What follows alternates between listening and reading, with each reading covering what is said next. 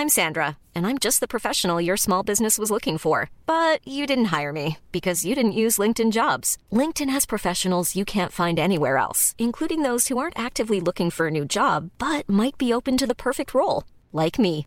In a given month, over 70% of LinkedIn users don't visit other leading job sites. So if you're not looking on LinkedIn, you'll miss out on great candidates like Sandra. Start hiring professionals like a professional. Post your free job on linkedin.com/people today.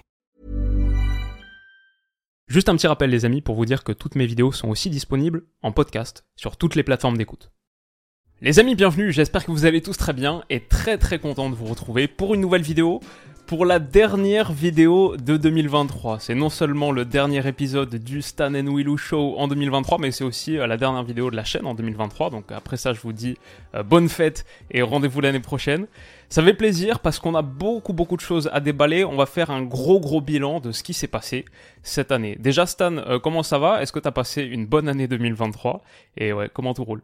Yeah, tranquille, ça va. Euh, franchement, euh, voilà, écoute, euh, une année 2023 qui allait très vite. J'ai eu l'impression que c'est passé encore une fois très très vite, tu vois. De plus en plus vite, hein. Ouais, c'est vraiment une dinguerie. bon, voilà, nous après dans le football, je pense qu'on a vécu des moments vraiment intéressants durant l'année 2023. Il s'est passé plein de mhm. choses, tu vois. Il s'est passé tellement de choses en 2023 qu'il y a même des choses qui sont passées en 2022. On a l'impression que c'était en 2023 parce que les gars ils sont en train de fêter les un an de leur victoire et puis tout ça là, les les, les bandits de Buenos Aires, tu vois. Donc du coup, ouais, effectivement, franchement, footballistiquement parlant, j'ai eu beaucoup de plaisir. Sur les réseaux aussi, j'ai eu beaucoup de plaisir, tu vois, comme d'habitude, euh, quelques hmm. frictions avec quelques supporters, mais c'est normal. j'ai dit, on est tous des euh, tocos.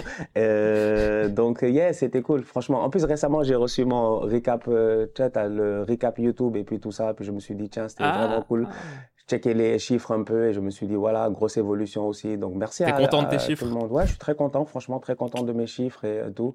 Et euh, ça continue à être super constant ça continue à euh, augmenter on stagne pas. Donc voilà. Donc merci franchement merci. Avant de commencer quoi avant de commencer à vous attaquer un peu là on prend toujours le temps de vous remercier parce qu'on le dit jamais, tu vois. Mais merci beaucoup. franchement, belle année. T'as raison. Non, mais ça a été, euh, été une magnifique année et encore aussi euh, une, une très belle année pour nous avec euh, plein de drafts et il y en a une prochaine qui arrive. On reparle de tout ça un petit peu à la fin. On, peut faire un petit bilan perso aussi à la fin. En attendant, pour moi, l'idée de ce, ce, gros bilan foot 2023, c'était d'essayer de dessiner un petit peu les tendances. Qu'est-ce qui s'est passé cette année? Peut-être même au-delà de Intel a gagné le titre et ça c'est le palmarès de chacun, etc. De quoi on se souviendra dans cette année 2023 Par exemple, j'ai l'impression que en 2023, le football a un peu changé ses visages euh, au pluriel. Tu sais, en NBA, on parle souvent de cette expression the faces of the league, qui est la face of the league? Est-ce que euh, cette dynastie euh, LeBron, Steph, etc., c'est un peu en train de s'éteindre et maintenant il y a la nouvelle garde, etc. Les faces of the league, les visages du football, je trouve qu'ils ont changé parce que l'année 2023, elle a quand même commencé avec euh, quelque chose de très fort. C'était le départ de Cristiano Ronaldo, c'était en janvier, 1er janvier ou genre 31 décembre 2022. Mais le mercato hivernal, il commence avec quand même ce gros truc, le départ de Cristiano Ronaldo à Al Nasser et Messi a suivi en juillet. Donc ça fait quand même les deux gars qui ont gagné 13 des 15 derniers ballons d'or, ils sont plus en Europe. Si on ajoute Benzema aussi, Benzema qui est parti aussi cet été du côté d'Al-Ittihad, bah aujourd'hui on se retrouve dans une situation qui est quand même assez spéciale où on a plus de joueurs en activité qui ont gagné un ballon d'or qui jouent en Asie que qui joue en Europe. Parce que c'est dingue, c'est absolument dingue. On n'a plus qu'un seul ballon d'or européen, c'est Modric, le seul gars qui a gagné un ballon d'or euh, au 21e siècle même, qui est encore là en. Europe, en activité, c'est Luka Modric. Et en plus de ça, en plus des ballons d'or, on a, euh, comme on a dit, euh, Benzema, Ronaldo, Messi, etc. Mais il y a aussi Busquets, par exemple, qui a quitté le Barça en mai. En juin de la même année, encore en 2023, Zlatan, à 41 ans, a pris sa retraite. Je vois un Lewandowski qui est sur un gros déclin quand même depuis euh, quelques temps, peut-être 18 mois maintenant avec le Barça. Il y en a qui font encore de la résistance, de cette ancienne garde entre guillemets, quand je vois le niveau d'un Harry Kane, même s'il est un peu plus jeune quand même que 30 ans, ou d'un Antoine Griezmann par exemple, de trois autres, Mossala peut-être on peut dire. Donc il y en a encore des trentenaires qui font de la résistance, et peut-être que euh, ces nouveaux visages de la ligue entre guillemets, euh, ce sera peut-être moins le cas dans 6 mois parce qu'on va quand même avoir Cristiano Ronaldo qui va jouer un euro et Messi qui va jouer une Copa América, donc ils ont, ils ont peut-être pas fini de nous surprendre.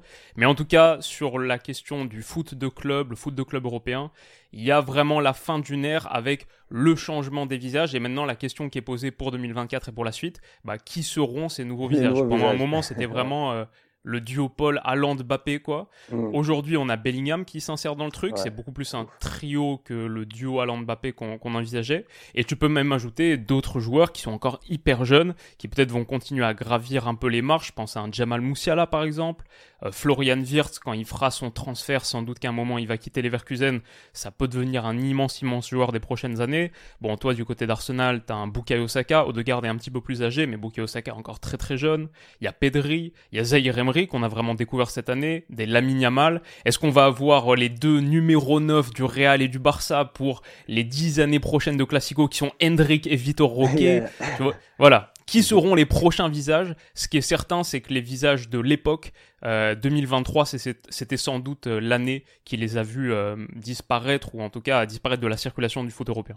Non, tu as parfaitement raison. J'ai bien aimé le parallèle avec le basketball, c'est vrai, hein, euh, tout à fait. Tu vois, c'est euh, que les, comme ils disent, les, les faces of the league, ils n'arrêtent pas de changer. Donc, euh, la dernière fois, j'étais en train de regarder, je me suis dit, oui, effectivement, les choses ont quand même changé, mais la, la vieille garde, comme un peu dans le football, elle continue à essayer de tenir. Tu vois, un LeBron qui fait tout pour aller récupérer la première cup, juste pour après dire qu'il a gagné la première cup. Tu vois, tu te dis, ok, les gars, ils sont quand même toujours là. Tu vois, après plus d'une vingtaine de saisons dans la ligue, tu vois. Euh, des gars comme James Harden euh, qui ces derniers temps ne se gérait pas, mais qui après un début compliqué, là je vois qu'il est en mhm. feu et tout, tu te dis ok, il fait partie de cette génération-là, mais tu as l'impression qu'il a pas envie de lâcher aussi. Et après tu as les jeunes qui arrivent effectivement, comme tu dis, les, les nouveaux, les bon, les euh, les Jokic, ceux qui gèrent maintenant, les Giannis et puis tout ce qui s'ensuit. Donc dans le football, effectivement, on part sur ce même principe-là, et j'ai bien aimé ce euh, parallèle-là. C'est vrai que c'est une page qui se tourne en fait, et c'est une page qui se tourne, mais après, ce qui est bien dans le football, c'est que j'ai envie de dire que si c'est si le départ de Messi et de Cristiano Ronaldo, c'est comme une blessure, dans le monde du football, on a cette habitude de cicatriser très très vite, tu vois. Pourquoi? Parce que en fait, euh, je sais plus c'est lequel. Là, faudrait que j'aille revoir mes euh, cours en fait, tu vois, quand j'étais jeune, parce qu'il me semble qu'il y a un des deux globules là qui est très efficace dans la cicatrisation, qui sort très rapidement, tu vois. Et donc j'ai envie de dire que, tu vois, j'ai envie de faire cette comparaison là en disant que tous ces jeunes joueurs là, tous ces gars qui arrivent en fait, c'est comme des globules en fait, tu vois. Ils sont juste exceptionnels. tu tu t'y attends pas, mais ils sont là, ils sont efficaces, ils sont là pour nous servir, ils sont là pour euh, régler ce problème-là pour que si on se dit que, OK, on a perdu Messi, on a perdu Ronaldo, qu'est-ce qui va se passer? Il n'y a pas de souci. Automatiquement, out of nowhere, mm. tu as un Bellingham qui arrive, qui fait des choses extraordinaires. Tu as un Vinicius qui fait le euh, travail qu'il faut. Tu as des jeunes au Barça, des Pedri, des Gavi, etc. Donc oui, effectivement, moi, je trouve ça très intéressant. 2023 a vraiment, 2023 euh, a été une année, j'ai envie de dire, de transition. C'est une année mm. de transition. Il y a des nouveaux gars qui sont en train de venir et qui sont en train de prendre leur place. Et tout à l'heure, tu as dit un truc qui est très intéressant, tu vois, parce que tu le dis dans les new faces et je me dis, you have to be quick to be the new face of the game. Parce que en fait, les gars n'ont pas de temps parce qu'il y a des baby mm, faces mm. qui arrivent. Et t'as l'impression qu'ils grandissent à une vitesse que nous-mêmes on peut pas comprendre. Tu me dis que Martin Odegaard, oui, aujourd'hui, il est un peu dans cet entre-deux là, tu vois. Tu te dis, ok, Saka il est plus jeune, Odegaard est dans l'entre-deux, mais Odegaard est au même niveau que Mbappé?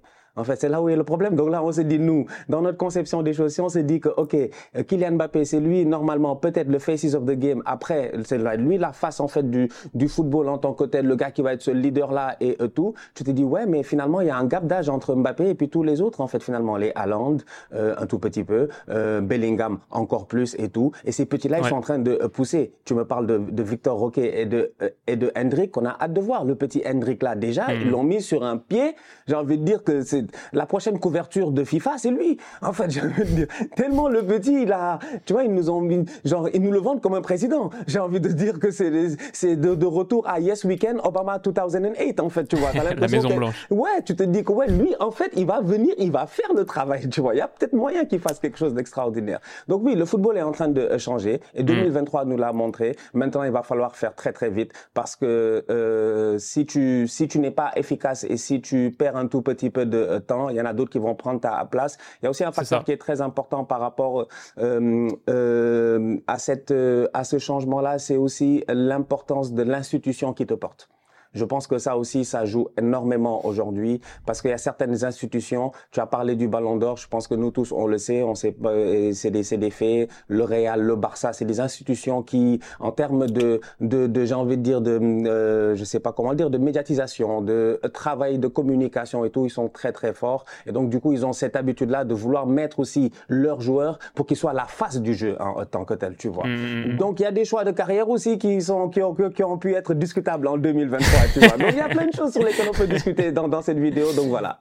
Mais c'est très pertinent. Euh, je crois que 2023 a quelque part posé quasiment un point final sur l'ancienne génération, mmh. mais écrit aussi un point d'interrogation de la nouvelle. On ne sait pas encore. Et 2024 sera peut-être le début de réponse. C'est un truc dont on parle souvent euh, nous. Il y a l'euro là qui arrive, avec quand même un, un, gros duel à distance qui un peu se préfigure entre la France de Kylian Mbappé et l'Angleterre de Jude Bellingham. Ça pourrait décerner le prochain Ballon d'Or et le prochain Ballon d'Or de la nouvelle génération, potentiellement dynastique.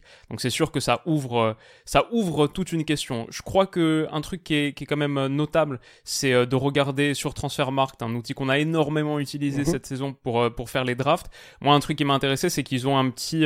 tu peux voir l'évolution de la valeur marchande depuis le 1er janvier 2023. Donc pour faire une évolution de ce qui s'est passé cette saison en 2023, faire un peu le bilan sur 2023, c'est pas mal parce que tu vois que, par exemple, on a eu en 2023 la plus belle année de plein de petites nouvelles pépites qui ont vécu ouais, la, la plus belle année de leur vie en fait, euh, le, plus grand moment de leur carrière, mais même de leur, de leur vie de jeune homme. Il y a un Warren Zaire Emery, 2023, c'est son année. Il est passé de, euh, sur Transfermarkt, il était coté à 6 millions le 1er janvier 2023, il est à 60 aujourd'hui.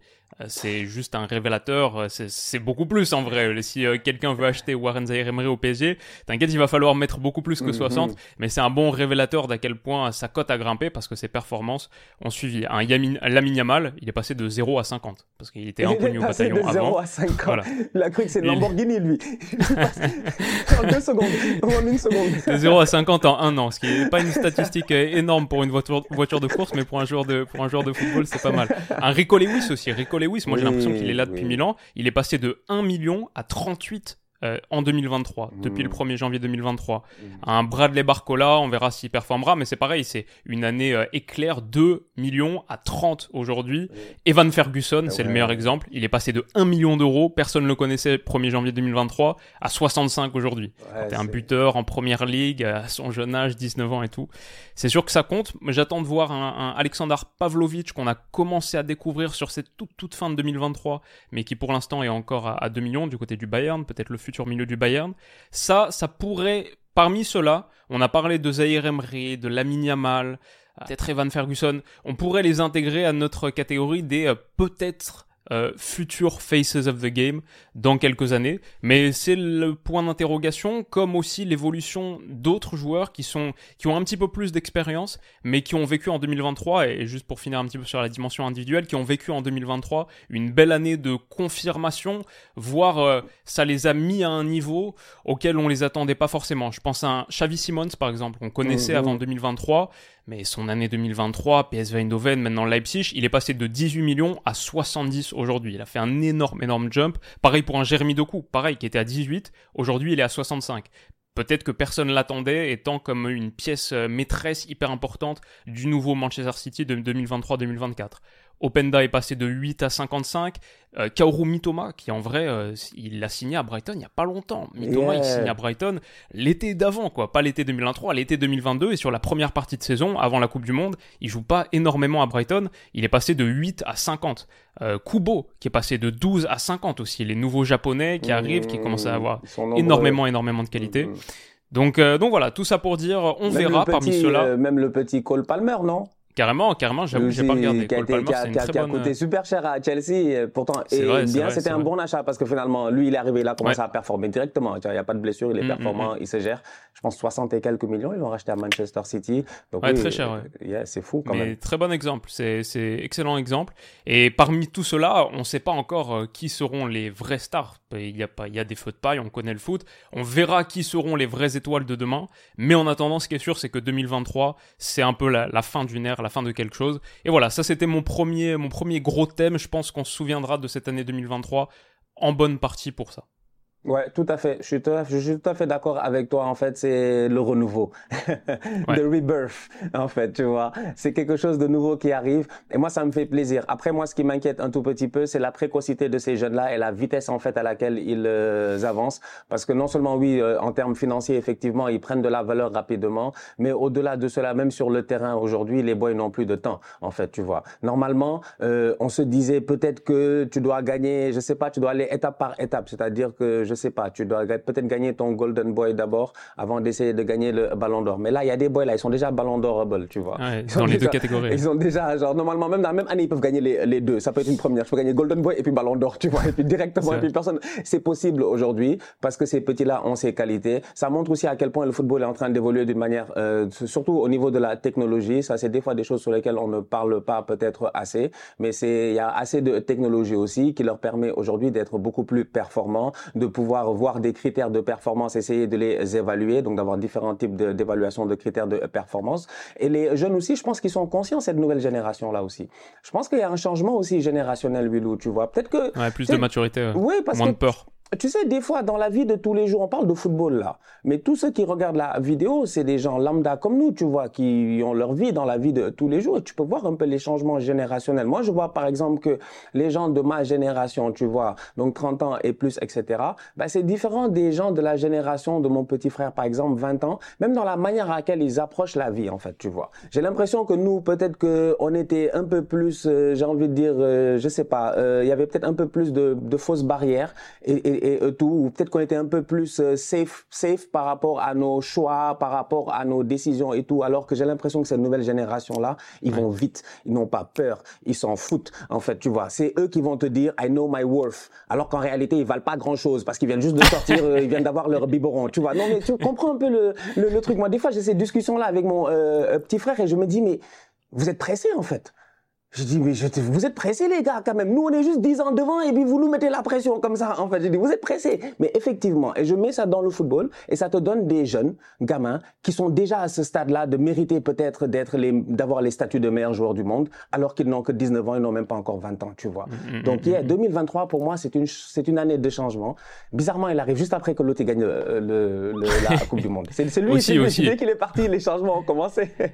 Ça, c'est clair que dans, le, dans la grande histoire du foot, quand on écrira la grande histoire du début du 21e siècle, ce euh, changement, cette transition et euh, ce changement de visage, euh, il est assez naturel à ponctuer avec la Coupe du Monde 2022 qui est en décembre 2022, en plus le dernier grand sacre de Léo Messi. Bon, peut-être en attendant, comme on disait, la, Coupe América dans, dans 4-5 mois, ce qui pourrait changer un petit peu les, les narratives et, et, les récits qu'on tisse.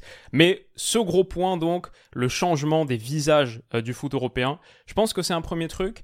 Et je pense que le deuxième, il vient très naturellement quand on se dit, ok, comment est-ce que le foot a un peu changé en 2023 Qu'est-ce qui a été différent cette année?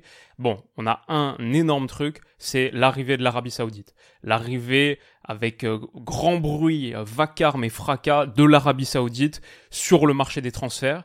Et pour l'instant, encore une fois, pas vraiment une réponse claire sur ce que ça va changer, à quel point ça va changer les choses, mais un vrai point d'interrogation. Je pense qu'il y a à la fois la, il y a une menace pour le foot européen. On voit la tentation, par exemple, d'un Gabri Vega, par exemple, qui a été pris à 22 ans, qui, euh, ça, c'est un talent que un joyau que le foot européen ne voulait pas perdre. Peut-être qu'on n'a pas été loin de perdre un Mossala aussi par exemple cet été, qui ça s'est joué à pas grand chose. Donc il y a à la fois ce côté un peu euh, menace avec des moyens financiers quasi illimités euh, dans la stratégie de soft power de l'Arabie Saoudite, construire ce championnat d'All-Star et un peu euh, prendre de la lumière à l'Europe, ça c'est un truc. Mais en même temps, moi je, je vois le côté menace, mais à court terme, ça a aussi été une bénédiction pour énormément, énormément de clubs européens dans une position, encore une fois, si on fait un peu euh, historien du foot, dans un moment où l'Europe du foot était un petit peu en train de souffrir économiquement. On n'est pas longtemps après le Covid, on est en 2023, l'arrêt des championnats, les droits télé qui ont été euh, baissés ou euh, les enveloppes qui ont été réduites, ça a mis beaucoup de pression sur pas mal de clubs, avec en plus le fair play financier, toujours la menace du fair play financier, ça a donné lieu à une conjoncture économique assez compliquée pour les clubs européens. Et là, l'Arabie Saoudite est arrivée avec peut-être une menace à long terme, mais à court terme, je crois qu'elle a fait beaucoup de bien à beaucoup de clubs. Quand on regarde certains transferts qui ont été faits, Neymar qui est acheté 90 millions par l'Arabie Saoudite au Paris Saint-Germain, c'était vraiment une bénédiction pour un club qui, à la base, voulait déjà s'en séparer. Le salaire est énorme. Peut-être dans un certain monde, le PSG aurait pas été loin de le laisser partir libre, juste pour pouvoir reconstruire un cycle sportif, ce qui était l'idée et l'envie de base, et pour pouvoir se séparer de son énorme salaire, qui devait être autour de 2-3 euh, millions par mois, un truc comme ça. Aussi, quand tu vois que le PSG a réussi à sortir un Wijnaldum, par exemple, que pour 10 euh, millions l'indemnité de transfert en Arabie Saoudite, mais tu réduis énormément ta masse salariale pour des joueurs qui sont devenus des indésirables et qui sont quasiment impossibles à refourguer ailleurs. Parce que quand on regarde la pyramide du foot européen, tout en haut de la pyramide, ces clubs-là offrent des contrats qui sont tellement énormes que quand le joueur te plaît plus, quand il est devenu un peu du bois mort, du dead wood comme on dit en anglais, à qui est-ce que tu le donnes? Personne te le prend. Les contrats sont hyper protecteurs en football, donc tu peux pas le rompre, le résilier du jour au lendemain en tant que club. Donc tu te retrouves avec un, gros gros poids sur ta masse salariale. Et euh, l'Arabie Saoudite est venue et a aidé beaucoup de clubs là-dessus. Wijnaldum on l'a dit, mais sinon par exemple quand je regarde Chelsea, Chelsea a quand même sorti Koulibaly et Edouard Mendy, deux joueurs que Chelsea voulait plus, qui étaient âgés, vieillissants, avec un grosse grosse masse salariale, et les a sortis pour en plus une indemnité de transfert de 40 millions à eux deux. Quand on regarde, euh, bon, c'est pas pour pour bâcher sur le Sénégal, parce que là on dit Koulibaly, Mendy, mais aussi Mané, le Bayern n'en voulait plus. ouais, désolé. On va commencer à prendre ça personnel là. Oh. mais clairement, le Bayern se retrouvait dans une situation comme euh, comme Chelsea où, où il voulait passer à autre chose, ça avait mal marché, et l'Arabie Saoudite permet de réparer l'erreur ou permet de se sortir d'un mauvais pas pour un club européen qui avait fait une erreur sur le marché des transferts en prenant Mané. Et ils le sortent pour 30 euh, millions d'euros en plus d'indemnité. Euh, je vois par exemple un Barça qui est un peu à la peine financièrement et qui a réussi aussi, peut-être qu'il voulait le faire, à se séparer d'un caissier qui pourtant est encore assez jeune, qui a de l'avenir, mais je crois qu'il rentrait plus exactement dans les plans au milieu de terrain. Donc tu le lâches pour 15 millions, c'est 15 millions qui font beaucoup beaucoup de bien à ce Barça en ce moment-là. Donc euh, voilà, je vois un écosystème du foot européen où en général au sommet de la pyramide, les clubs payent leurs erreurs pendant longtemps Là, avec l'Arabie Saoudite, tu as quelque part euh, ce morceau, cette pièce du puzzle qui vient nettoyer un peu tout ça et qui, pour l'instant, a beaucoup pioché dans les indésirables. Pas que, pas que, comme on a dit, il y a eu des joueurs euh, que, a priori, le foot européen voulait pas laisser partir. Même un Fabinho, par exemple, 50 millions, ça fait du bien à Liverpool, mais je crois que Liverpool aurait été plus chaud au début de saison pour garder un euh, Fabinho, vu à quel point ensuite ils ont rushé sur le marché des transferts pour en prendre un autre. Donc on verra à quoi ressemblera la suite. Et on verra notamment sur ce mercato hivernal, parce que l'Arabie Saoudite, a priori, a pas prévu de s'arrêter. Mais en attendant, moi j'ai vu sur cette année 2023 un début de tendance, et pour l'instant plutôt un truc positif pour les gros clubs européens. Pour l'instant, ça m'a plus fait penser euh, au petit oiseau qui vient euh, manger dans les dents du crocodile toute euh, la nourriture, et ça fait un petit cercle où l'Arabie Saoudite prend ses gros joueurs, ils sont contents. Nous, on perd, on dégraisse un petit peu les gros salaires, et ça peut enclencher des dynamiques sportives un petit peu plus fraîches, positives, peut-être des jeunes du centre de formation et tout. Mais on verra à quel point euh, ça devient une vraie, vraie menace euh, à moyen long terme. Yeah, l'arrivée des Saoudiens, elle a été, à mon humble avis, tu vois, je pense qu'elle a été pertinente, tu vois. Genre, moi, personnellement, ça m'a pas dérangé. Genre, après réflexion, finalement, je me rends compte que, genre, si on se dit euh, un an après le transfert de Cristiano Ronaldo, tu vois, on peut se dire que c'est un point de départ va dire genre c'est 1.0. Euh, donc euh, un an après le transfert de Cristiano Ronaldo, moi personnellement ça m'a pas réellement dérangé. Euh, ok, à un moment donné on s'est posé certaines questions parce qu'il y avait des clubs qui out of nowhere réussissaient à vendre des gars à des prix beaucoup trop facilement. Tu vois, on s'est posé des questions par exemple, euh, même on s'est posé des questions sur le transfert de Marco Verratti par exemple, mais lui il va au Qatar, tu vois, en se disant bon pour je pense le prix pour lequel il avait été payé tout ça, est-ce que bon c'est des questions qu'on s'est posées. Neymar on s'est posé la même question. Saint-Maximin quand il a quitté Newcastle on s'est posé des questions. Les gars en première bah ligue, ils se sont dit, mais attends, d'où est-ce que toi tu. Oh, c'est un truc de famille là, c'est le cousin, il a acheté le. Chelsea aussi, parce que parmi les investisseurs euh, de, euh, du fonds qui a racheté euh, Chelsea, il y a des gars qui sont en Arabie Saoudite, donc ça se posait aussi des questions par rapport à ça. Donc tu vois. Donc du coup, bon, il y a cette partie nébuleuse là. Bon, on veut de la, mm, de la transparence, donc on demande de la, de la transparence, que tout le monde mette carte sur table et qu'on joue de manière sérieuse, tu vois. Maintenant, ceci étant mis de côté, je regarde maintenant et je me dis, ok, les Saoudiens, ils sont venus, ils ont injecté de l'argent. Ils ont injecté de l'argent et tu as raison et tu l'as dit, je pense, dans un monde de football post-Covid. Les gars ont perdu énormément de thunes, ils en avaient besoin, il y a des clubs qui sont en, galère et euh, tout, il y a des clubs qui sont à, la recherche d'investisseurs. Donc du coup, tu as euh, des Saoudiens qui sont là, qui ont un fonds illimité, euh, qui sont capables aujourd'hui de pouvoir venir acheter certains joueurs. Maintenant, moi, mon, mon problème aurait été, qu'est-ce qu'ils allaient faire de ces joueurs-là? Mais je me rends compte aujourd'hui que le championnat saoudien, il est cohérent. En fait, ça va, ça marche. Tu regardes les, les matchs, les stades, ils sont pleins. Franchement, les gars, il y a de l'engouement. Les joueurs, ils ont l'air de se faire plaisir. J'ai pas encore vu quelqu'un se plaindre, même si bon, peut-être c'est pas le meilleur pays pour se plaindre, mais quand même, j'ai pas vu les gars se plaindre. Tu vois, les gars sont en train de s'enjailler en ce moment, tu vois. Je les vois en train de jouer au football. Euh, les joueurs musulmans, quand ils ont fini, ils vont rapidement à la Mecque et euh, tout cette proximité-là. Je pense que pour eux, c'est très important. Ça leur fait énormément de bien. Euh, les autres aussi, ils ont l'air de très bien s'intégrer. Que ce soit des, des joueurs comme euh, Firmino Saint-Maximin, etc. Donc moi je regarde ça et je me dis ok, je pense qu'il y avait un gros questionnement sur les Saoudiens. Comment est-ce qu'ils allaient venir essayer genre d'envahir un tout petit peu ce marché du football européen? Moi ma question c'était de savoir qu'est-ce qu'ils allaient vraiment faire de ces ressources-là. Et aujourd'hui on voit quand même un football saoudien qui, en termes de club, a l'air de bien se porter. Les clubs saoudiens ils ont l'air de bien performer en Ligue des Champions. Bon certes la dernière fois Benzema ils ont été éliminés si je me trompe pas en Coupe du Monde des clubs, mais bon que veux-tu? Après à un moment donné le niveau aussi il augmente et tout. Bon même si tu allais canter sur le terrain tu peux perdre un match de euh, football. En plus, Karim a raté un, un penalty. Donc euh, voilà, tu regardes ça et tu te dis, moi, je pense que leur apport n'a pas été si mauvais que cela. Maintenant, il faut juste toujours tout cadrer. Tu vois, c'est ça qui ramène ça à mon euh, premier point, c'est de dire, il faut de la transparence, il faut que tout soit cadré, qu'on puisse savoir exactement est-ce que les gars, quand même, ils sont pas en train de faire des deals entre eux. Mais sinon, mis à part cela, personnellement, moi, ça m'a pas, voilà, c'est, ça m'a pas dérangé. Derrière, il y a aussi la cohérence par rapport au projet de Newcastle, qui est aussi un projet saoudien, tu vois. Et je pense que le projet de Newcastle devait déjà nous montrer un tout petit peu les prémices de leur manière de euh, travailler.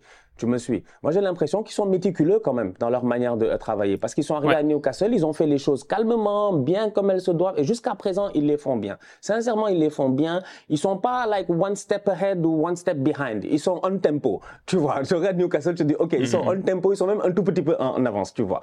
Euh, donc, je regarde ça et je me dis, ouais, il y a eu une certaine cohérence dans le travail qu'ils ont fait à Newcastle. Donc, quand ils sont venus avec le PIF et puis tous ces, avec le fonds d'investissement et cette volonté-là de vouloir euh, se remettre sur le haut du euh, football ou en tout cas de se donner cette communication là. Pour moi, ils sont en train de faire du bon travail avec les joueurs et derrière, ils vont pas récupérer la Coupe du Monde là. Ils ont pas récupéré une Coupe du Monde sans qu'on ait voté. Je pense. Il me semble. Parce qu'il n'y avait, pas de, il y avait pas d'opposition. voilà, il n'y a pas de candidat. les frérots, ils ont géré le bail. Non, c'est-à-dire que le football, il est rendu là. Hein. Franchement, on va pas se, faut pas qu'on fasse en fait semblant. Entre nous, faut pas qu'on fasse semblant. Les Qataris, ils sont venus, ils ont travaillé sur 10 ans, ils ont eu leur Coupe du Monde, ils ont fait leur Coupe du Monde. Jusqu'à aujourd'hui encore, on est en train de dire, ouais, l'émir, il a mis le biche à, à Messi, c'était vraiment un beau moment, tout ça, et, et, tout, tu vois. Et la Coupe du Monde, et c'est bien passé. Je pense qu'aujourd'hui, on est passé dans un monde 2023 aussi, et voilà, c'est aussi un wake-up call. On est dans un foot business. On est, quand on était en train de parler de Super League, de machin, de oui, il faut penser aux petits clubs et tout, moi j'ai toujours dit oui, c'est vrai. Mais malheureusement, les gars, ils sont, c'est le capitalisme, en fait. C'est le capitalisme qui règne dans le monde. Donc, c'est le capitalisme qui règne dans la, plupart de ces domaines-là. On est vraiment dans un monde de foot business. C'est, voilà, c'est, c'est des deals, c'est de l'argent, euh, et c'est ça. Et c'est de la géopolitique, et c'est de, la, géopolitique, pour l'Arabie Saoudite. Et c'est de la géopolitique, oui. Stratégie de diversification de ressources pour euh, une économie mondiale qui va être a priori de moins en moins dépendante sur les hydrocarbures, donc la puissance pétrolière de l'Arabie Saoudite. Faut chercher de nouveaux leviers, et pour eux, c'est le tourisme, et c'est les services, construire une grosse industrie de services, le foot et la lumière qu'apporte le foot. Je pense qu'on a dû le voir même à la Coupe du Monde au Qatar, si je me souviens bien, sur des panneaux, il y avait le truc Visite Saoudi, la Coupe du Monde 2030 euh, du coup avec l'Arabie Saoudite. On imagine qu'elle sera, ce sera pour, il y a pour but aussi de donner un gros euh, élan touristique au pays. Donc ouais, t'as raison, c'est du business, c'est de la géopolitique. On le voit de plus en plus, encore plus en 2023. Et après la Coupe du Monde au Qatar, encore une fois, si on se place dans une perspective un peu, euh, que, que dira l'historien du foot dans 20 ans Bah, il verra la Coupe du Monde au Qatar en 2022 et l'Arabie Saoudite qui arrive sur le marché des transferts en 2023. Et ces deux choses-là, voilà, c'est ça, ça, signifie, ça, ça, parle beaucoup sur à quoi ressemble le foot du, du début des années 2020. Donc euh, d'accord avec ça. Je pense. Euh, j'ai encore euh, quelques, quelques autres trucs, mais pour revenir un petit peu sur le jeu, après avoir parlé du changement des visages, après avoir parlé de l'Arabie Saoudite et le, le, changement, la métamorphose un petit peu géopolitique, le marché des transferts et tout, sur le jeu, moi un truc qui me marque, c'est que même si c'est même si c'est difficile de faire des comparaisons, ma, ma sensation comme ça, c'est que le football m'a rarement semblé aussi sophistiqué et porté par ses entraîneurs.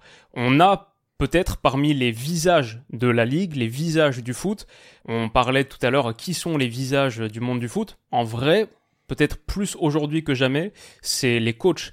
Et peut-être une sous-tendance parmi tout ça, c'est que parmi les coachs, je dirais que les coachs espagnols en particulier ont vraiment illuminé le football européen en 2023. Quand je pense aux meilleurs coachs en activité, euh, les stars pour moi, et certaines stars émergentes, je pense que si je fais mon top 5, en vrai, je pense que je mets 4 espagnols. Parce que je mets c'est sur Guardiola, je mets c'est sur Arteta, il y a Xabi Alonso qui est en train de faire des choses extraordinaires du côté de Leverkusen, la seule équipe des cinq championnats majeurs encore invaincue peut-être là enfin une équipe qui va faire tomber le Bayern après 11 ans de domination en Allemagne. Et derrière Xabi Alonso on sait que il peut prendre le Real Madrid, il peut prendre le Bayern, il peut prendre Liverpool aussi, des clubs dans lesquels il a joué. J'ai fait une analyse longue détaillée sur Leverkusen de 25 minutes, je suis vraiment bluffé par le niveau de foot qu'il pratique. Je vraiment ça ressemble à rien que j'ai jamais vu, ça ressemble à améliorer sur plein de points, une forme d'Ajax euh, améliorée de l'époque de 2018, mais c'est délirant quoi. Et tu vois tous les week-ends ça tape tous les adversaires, 3-0, 4-1, 4-0. C'est extraordinaire. Donc je regrette qu'on ne les voit pas en Champions. Mais voilà, je, je dirais, il y a Guardiola, il y a Arteta, il y a Xabi Alonso, et il y a Unai Emery à Aston Villa qui est en train de faire des dingueries aussi. Donc ne serait-ce que dans le top 5 des entraîneurs actuels, je pense que je mettrais 4 Espagnols. Et tu peux en ajouter même d'autres. Si on regarde euh, les huitièmes de finale de Champions, par exemple, il y a eu le tirage lundi. Bah, on a l'entraîneur de la Real Sociedad, Emmanuel Alguacil, qui est en train de faire des choses vraiment, vraiment sympas.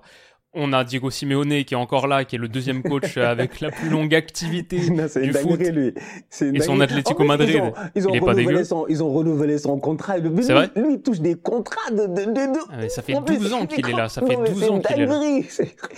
Ah, c'est son club. Hein. Franchement, tu sais qu'à Atlético, ils ont un buste. Je pense... Ouais, moi j'ai visité le stade. J'ai visité le stade il y a deux ans. Ils ont un buste de Simeone. Je pense qu'ils ont un buste de Simeone à l'intérieur. les ah, gars, avant de passer dans le vestiaire. ils ont un buste de Simeone. Tu passes le gars là. Tu sais que lui, non, non Cholo, Cholo, c'est quelqu'un. Cholo, franchement, c'est quelqu'un. Mes respects. Mes respects, coach. Ah, c'est clair. Un buste pour l'entraîneur qui, qui parque le bus. Et bien d'autres choses. Bien d'autres choses. Son, son 3-5-2, euh, Morata, Griezmann, cette saison est quand même euh, vraiment, euh, vraiment spécial. Donc il y a ça, il y a Luis Enrique aussi qui peut peut-être regrimper, en tout cas qui a repris un gros club, qui est remonté sur le banc d'un gros club. Et si ça se passe bien cette année avec le Paris Saint-Germain qui change un petit peu de projet, peut-être que euh, le PSG de Luis Enrique, s'ils vont genre en demi-finale de LDC ou quoi, on commence à mettre encore plus de respect sur le nom de Luis Enrique. En tout cas, sa cote peut peut-être regrimper cette saison. Encore un Espagnol, on peut ajouter Girona qui est en train de faire une saison extraordinaire. bah Michel du coup, Michel de Girona. Cette période de notre football, pour moi, elle est marquée par deux choses, les Espagnols penseurs du football et les Anglais euh, catalyseurs du spectacle. Quoi. La première ligue, poussée par ses coachs un petit peu de, toutes les nationalités, mais beaucoup espagnols, c'est le mix parfait de... Euh, voilà, j'ai regardé l'Angleterre première au coefficient UEFA de très très loin avec 100 points. Deuxième, c'est l'Espagne. Angleterre plus Espagne. Ça fait un moment, mais c'est vraiment le, le combo gagnant, je pense, du foot européen au 21e siècle. Et en 2023, on le voit très très fort. Donc, je dirais les entraîneurs stars un peu de notre foot, en particulier certains espagnols, mais en général, je dirais qu'il y a vraiment une starification des entraîneurs intellectuels à très forte identité offensive. Aujourd'hui, c'est eux les stars du foot. On a parlé de Guardiola, on a parlé d'Arteta, de Xabi Alonso, d'Emery, mais il y a aussi par exemple en première ligue un deux Zerbi. Deux Zerbi, je pense, euh, si on faisait un truc sur euh, les 25 euh, personnes qui font le football en 2023, ou genre le, les 30 under 30, bon il a, il a, il a plus de 30 ans, mais tu vois, genre ce genre de, de, compilation, tu vois, ou, ou le top 100 mm. time of the year, machin, bah je mettrais deux Zerbi. Deux Zerbi, l'influence qu'il a, même sur un Guardiola lui-même, et la manière dont joue ce Brighton-là, avec la phase de relance très spéciale où ça attend que ça morde à l'hameçon et tout. De Zerbi, il est en train d'avoir une influence énorme et c'est une vraie star. C'est lui la star de Brighton dans un collectif qui a quand même euh, de sacrés sacrés joueurs et de belles pépites. Il y a deux Zerbi cette saison qui a brillé, Postecoglou qui est arrivé aussi, qui est, c'est devenu une des stars peut-être la star de Tottenham, pourtant il y a Huminson, il y a Madison, même si Kane est parti. Donc Postecoglou énorme. J'ai vu aussi euh, Diniz euh, de euh, Fluminense qui a inventé une nouvelle manière de jouer au Brésil et qui est devenu le sélectionneur du Brésil dans la foulée, peut-être en attendant Ancelotti. Mais voilà, j'ai rarement vu, et pourtant on a eu des métamorphoses tactiques et on a vu des génies créatifs sur le banc, sur les bancs de touche qui ont changé la manière dont on joue au foot. Mais je trouve que en ce moment, il y a vraiment quelque chose. Et j'ai la sensation que la réflexion football s'accroît, peut-être autour d'une chose en particulier qu'on a énormément vu en 2023, c'est la phase de relance.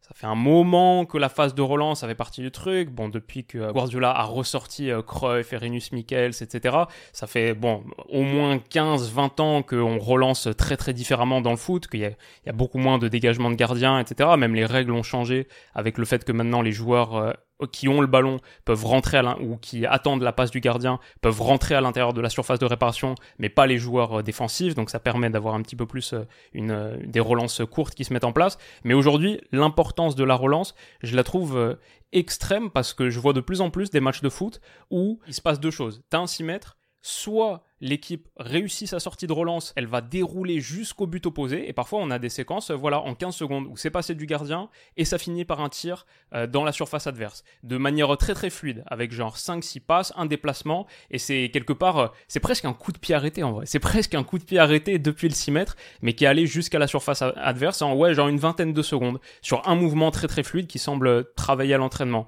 Soit c'est ça, soit combien de buts est-ce qu'on a vu en 2023 qui sont des pertes de balles basses et même des meilleures équipes, même des meilleures équipes, les City, les Liverpool, il y a pas si longtemps avant qu'il fasse son année où on l'a mis euh, genre top 5 ballons d'or, Rodri perdait des ballons euh, hyper importants sur la première phase de sortie, sur la phase de relance et ça donnait but pour l'équipe adverse. J'ai tellement d'images en 2023 de d'équipes, même les, grosses, qui encaissent des buts parce qu'ils ratent leur relance, parce que le 6 mètres se joue pas comme prévu, parce qu'il y a de la pression adverse, qu'aujourd'hui j'ai l'impression que c'est devenu, euh, dans, dans tous mes débriefs, toutes mes analyses, j'ai l'impression de passer 50% du temps au moins à parler de ce qui s'est passé dans la phase de relance, sur la phase de relance. Et ça, ça fait un moment, mais en 2023, c'est devenu encore plus fort, je trouve.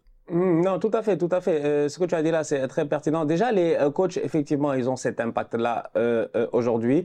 Après, je pense que l'évolution des coachs aussi vient avec les différentes influences qu'on a eu à voir au courant de ces dernières années. Tu vois, c'est qu'il y a des gars aussi, ils ont eu l'occasion de dominer. Bon, un gars comme Guardiola, il a, il a dominé parce que on, on a tous eu l'occasion de voir que il est allé genre il a think outside of the box, quoi, tu vois. Il est allé beaucoup plus loin. Il a peut-être fait des, des liens euh, anciens, tu vois. Moi, j'ai l'habitude de le dire en disant que, tu vois, quand je fais des fois des, des références Harry Potter, tout ça, pour dire que genre Guardiola, c'est ce que j'ai dit à chaque fois, c'est genre euh, Tom Jedusor, quoi. Tu sens vraiment que lui, il a le livre depuis très longtemps, en fait. Depuis très longtemps qu'il est en train de préparer son coup, tu vois. Il a posé des questions à tout le monde. Ouais, j'ai vécu aux États-Unis, je suis parti de là-bas, j'ai fait ça, j'ai vu l'autre et tout. Tu sens que le gars, en fait. La conversation avec Bielsa de 6 heures euh, avant même le premier banc de sa carrière. C'est un fou en fait. Tu sens que lui en fait, il n'a fait qu'emmagasiner de l'information. Maintenant, c'est l'information là qu'il est en train de transformer et de nous le donner en fait. Et c'est pour ça qu'il est en train de dominer parce que oui, à chaque fois, il vient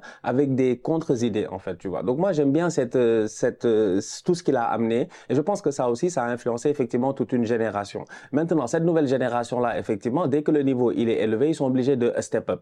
Et dans la vie, je pense qu'il y a ce truc naturel là qui fait de euh, telle sorte que un Mikel Arteta qui a été adjoint de Guardiola a eu l'occasion d'apprendre de lui, mais lui aussi, il a eu l'occasion de développer ses, ses, ses propres skill sets. Il arrive aujourd'hui en première ligue, il devient un concurrent direct. Donc, je pense que les gars travaillent aussi énormément aujourd'hui sur l'aspect tactique, travaille énormément, euh, comme tu le dis, sur euh, le jeu de euh, possession, les relances, les sorties de balles. Essayez de voir. C'est-à-dire que le football devient de moins en moins linéaire. Et quand il devient très linéaire, il devient très ennuyant aussi rapidement, tu vois. Il devient très, j'ai envie de dire, predictable. Donc les, les gens peuvent rapidement te contrecarrer, tu vois. Donc tu es obligé d'aller vraiment sortir des... Parce que c'est entre deux écoles. Moi, je trouve que c'est vraiment entre deux écoles, tu vois. C'est pour ça que la référence Harry Potter, elle me plaît bien. Parce que c'est vraiment entre deux écoles. C'est des Gryffondor et des Serpentards. Parce que t'as des gars T'as des Mourinho, ils sont là. T'as des Cholo Simeone, t'as l'impression qu'eux, ils sont là que pour contrer les plans des autres. Un peu dans la conception des, des, des, choses. De se dire, OK, comment on va faire pour essayer de tenir, pour essayer que quand les autres, ils arrivent, ils ont le ballon et qu'ils font ce qu'ils ont envie de, de, faire, nous, on va pas subir. On va, euh, euh, pardon, on va subir, on va pas encaisser, mais quand on va sortir, on va leur faire mal, tu vois. Et donc, ça, ça devient, j'ai envie de dire, un medley d'informations, d'idées, où finalement, ben, euh, un coach intelligent, un coach jeune et cette nouvelle génération-là, ils en profitent. Et tu vois des coachs qui, moi, aujourd'hui, je le regarde et je me dis, ouais, les gars, ils pratiquent des footballs qui sont, qui sont efficaces. La fois, je regardais le match euh, encore de Reims Euh, et tu regardes, tu regardes l'équipe de Reims et tu te dis, ouais, Will Steele, quand même, tu sens que lui, dans sa tête, il est en train de mélanger plein de trucs. Mais des fois ça marche, après ça marche, après ça marche pas, des fois ça, il se réajuste et tout. Mais il mélange plein de trucs, en fait. Parce que c'est une équipe qui peut jouer en possession, c'est une équipe qui peut jouer en contre, ils peuvent faire bloc bas, ils peuvent, tu regardes dans les, des fois, dépendamment de leur adversaire, s'ils doivent jouer le PSG, s'ils doivent jouer un autre adversaire un peu plus abordable en ligue et euh, tout, tu vois. Ils ont différentes phases de jeu. Et aujourd'hui, tu sens que vraiment tu as cette génération-là qui est pour moi en train de, voilà, de, de s'adapter à toute cette information-là. Ils en font bon usage et ça nous donne effectivement des coachs qui sont vraiment pimpants, qui sont très intéressants, tu vois. Donc, et le jeu euh, change. Le jeu change avec, je dirais, par rapport à ta, ta comparaison à Gryffondor Serpentard, je dirais que les Gryffondors sont grave en train de gagner. En vrai, les, les entraîneurs Serpentard, il y en a plus trop trop. Mourinho, bon, il a gagné, ok, une conférence league, mais c'est plus euh, le Mourinho de l'époque.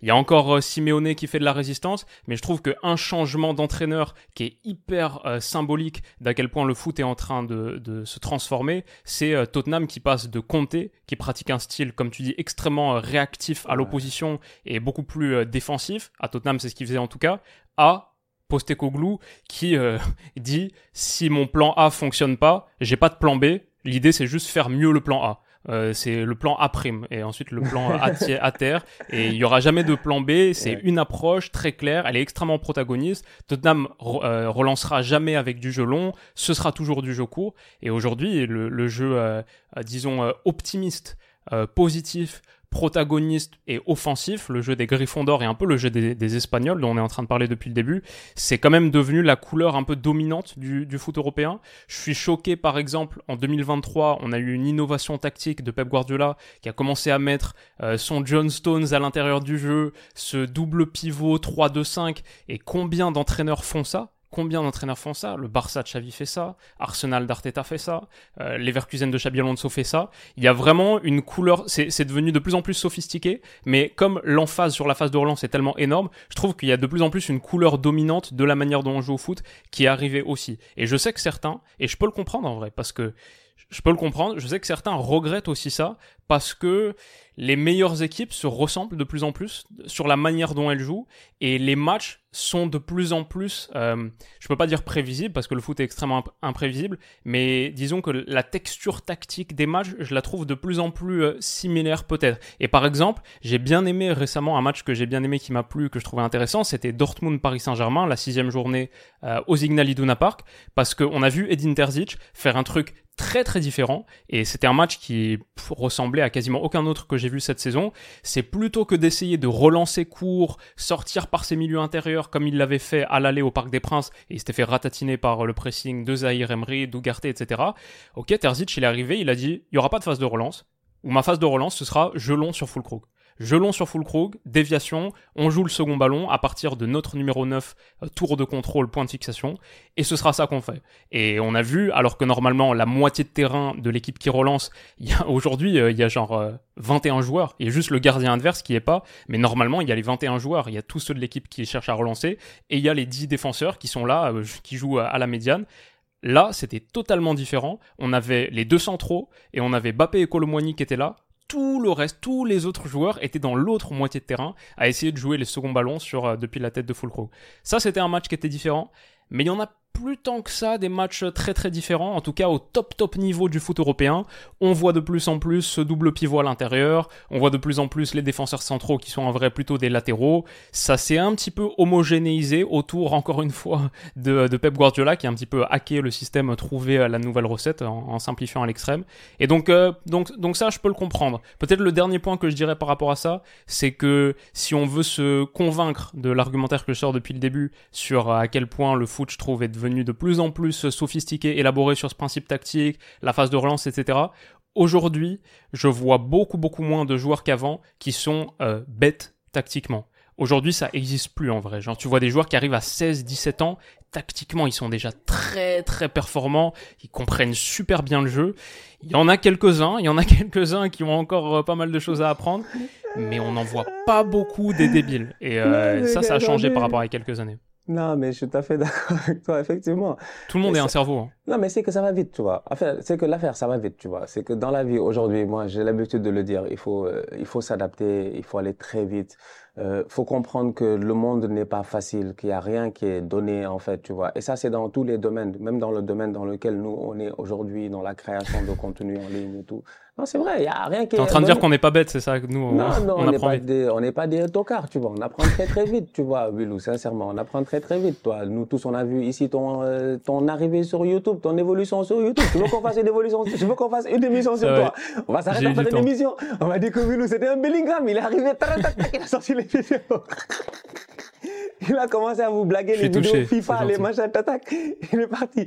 Non, c'est que je dis, en fait, l'affaire, c'est vraiment ça dans la vie. Donc aujourd'hui, quand tu arrives, tu as, as l'ambition d'être un joueur de foot, tu regardes le niveau, tu regardes les, le, le, le high level, donc euh, ce qu'on voit, euh, les ambitions que les gars ils ont, gagner la Ligue des Champions, gagner la Coupe du Monde, dépendamment de la nation que tu as, etc. Et tout, gagner une Coupe nationale, gagner un championnat, et euh, tout ça, tu es obligé de t'adapter au niveau qu'on voit aujourd'hui. Et le niveau est très élevé. Cette semaine, j'en parlais.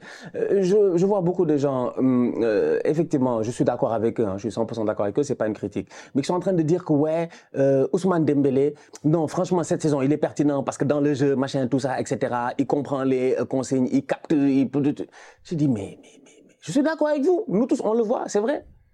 Mais ça, c'est le minimum. J'ai dit, tu veux pas, quand même, franchement, j'ai dit, Ousmane. Ousmane, ça fait 10 ans, il joue au football, 15 ans, je sais même pas quoi. J'ai dit, Ousmane, de, qui, a, qui, a, Ousmane qui a appris à Dortmund qui a appris au Barça, hein, quand même, toutes ces années-là et tout, mais c'est normal qu'un joueur à ce niveau-là, à cet âge-là, quand il arrive, tu ne dois même plus discuter du fait qu'il capte l'espace, il comprend la prise de position, il comprend les jeux de mouvement, les, les je sais pas quoi. Ça, hmm. c'est les détails, en fait. Maintenant, on parle plus de la réalité, on parle de la finition, frérot. tu vois, on parle des statistiques, tu vois, on parle de, de, de ces choses-là qui, voilà.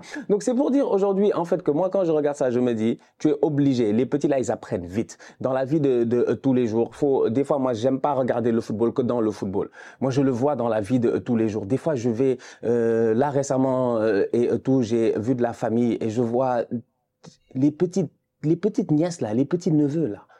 Ils ont 5 ans.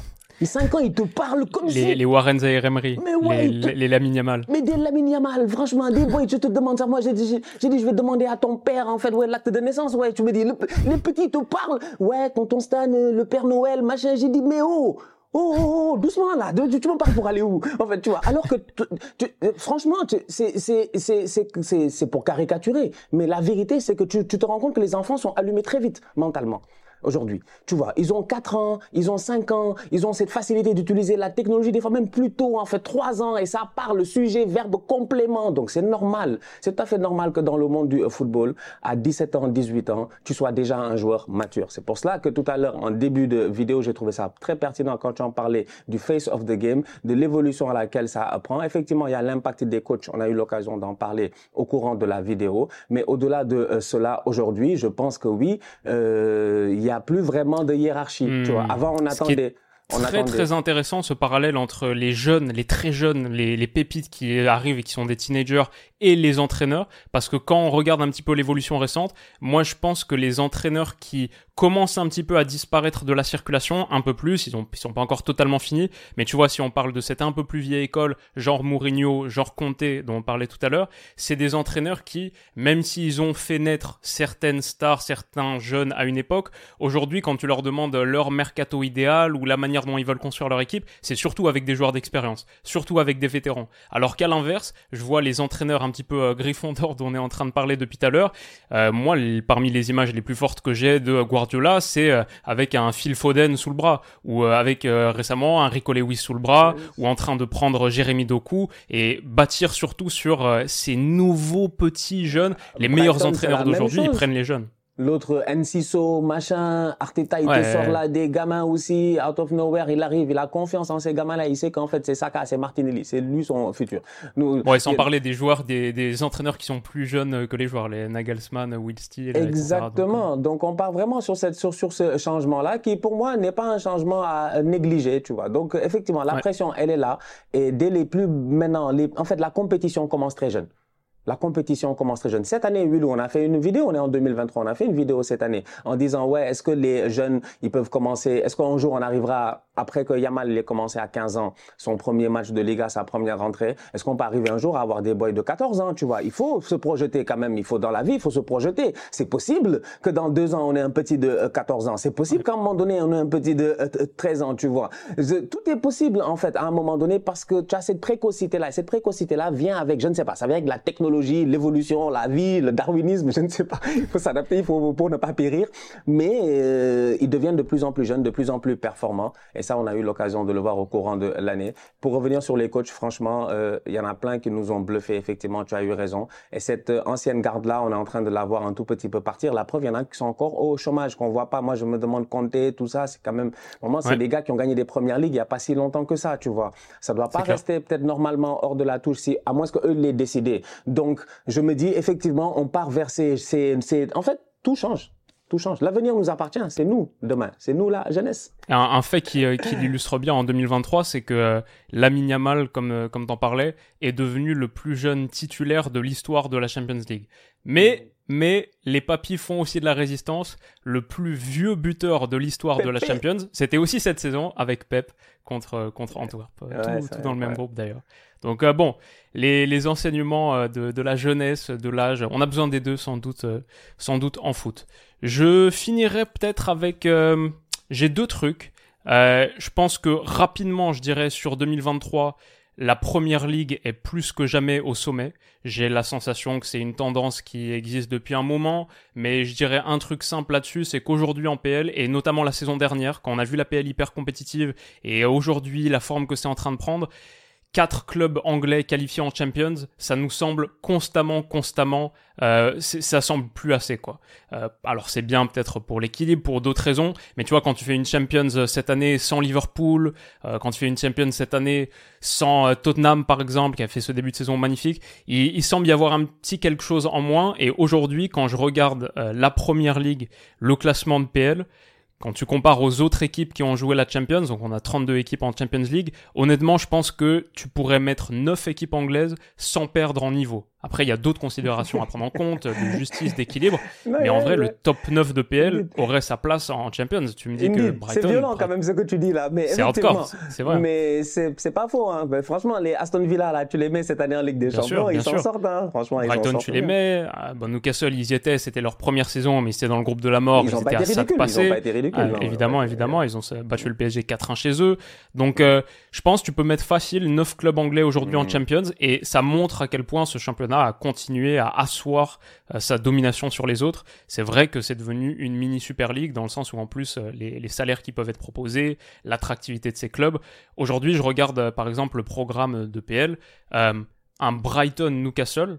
Brighton-Newcastle, hein, quand même, replaçons-nous dans le contexte d'il y a 15 ans. Brighton-Newcastle, ça va être une des affiches les plus excitantes d'un week-end de foot. Tu vois Brighton-Newcastle sur le calendrier, ah, c'est un match qui, je sais pas si tout le monde dans, le monde entier va le regarder, mais en vrai, tu sais que tu vas en avoir pour ton argent, tu sais que ça va être de, la grosse, grosse qualité ce match, et que c'est un super match de foot. Si chaque week-end tu regardes les 5 affiches du week-end, les 5 matchs que tu as envie de voir, moi, il y, a toujours au moins 3 matchs de première ligue dedans. Parfois 4, parfois 5.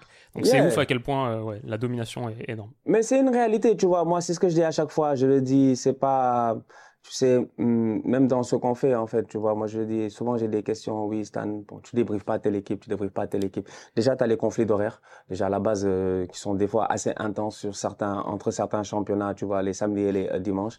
Et au-delà de cela aussi, euh, il y, a, y a cette hype-là, il y a cette audience-là, tu vois.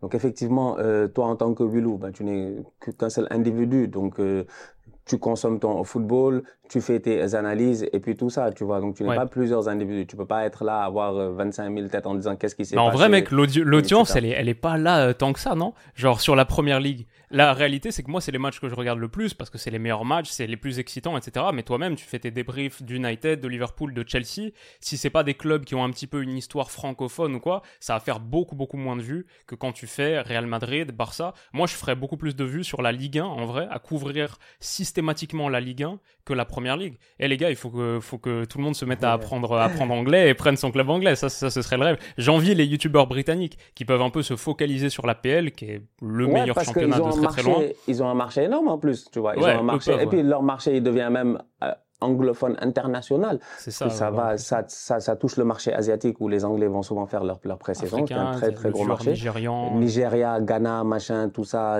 Tanzanie, tout ça, c'est des gros marchés de euh, première ligue, tu vois. Les gars, ils vendent énormément là-bas. Donc ça te crée ce, ce, ce gap-là. Mais ce gap-là existe rapidement où nous, à notre niveau, tu te dis, OK, moi je regarde, je me dis en termes d'audience, bah, à la Liga. Donc du coup, tu peux pas toucher à la Liga. Et juste après la Liga, finalement, en fait, tu regardes et tu te dis, OK, tu as la première ligue, T'as la Ligue des Champions aussi, tu vois. Après, la, t'as l'Europa League quand t'arrives dans des phases finales et que t'as des grands clubs. C'est-à-dire que le football fonctionne un tout petit peu comme ça aujourd'hui, tu vois. Donc toi aussi, tu es obligé de canaliser tes énergies. Effectivement, la Première Ligue a, a cette spécificité-là de pouvoir t'offrir à chaque week-end des matchs intéressants, en fait, tu vois. Et à chaque week-end, t'en as pas juste un, t'en as pas juste deux, c'est toujours intéressant. Et bizarrement, et je sais pas, je, moi, franchement, moi, je comprends pas des fois. Je me demande est-ce qu'ils nous ont pas ensorcelés?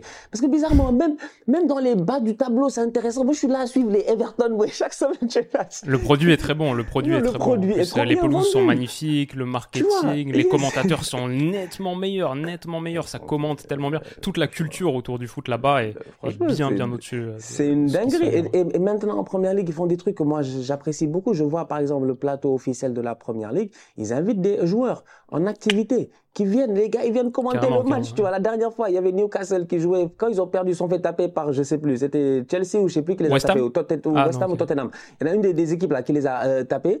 Et euh, il y avait euh, comment, Murphy euh, Murphy de Jacob Murphy, Jacob Murphy qui était là, qui était sur le plateau, tu vois, avec les Alan Shearer, tout ça. Après, bon, tu sentais qu'il pouvait pas trop critiquer, tu vois, l'équipe adverse, mais là, il est venu, il a donné son point de vue.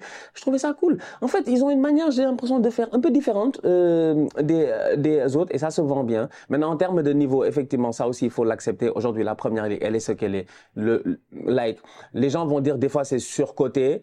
Euh, bon, chacun son opinion, chacun sa manière de le voir. Cependant, tu l'as dit tout à l'heure, un Brighton Newcastle, bon, des fois, ça vend mieux qu'un Valence Séville tu vois.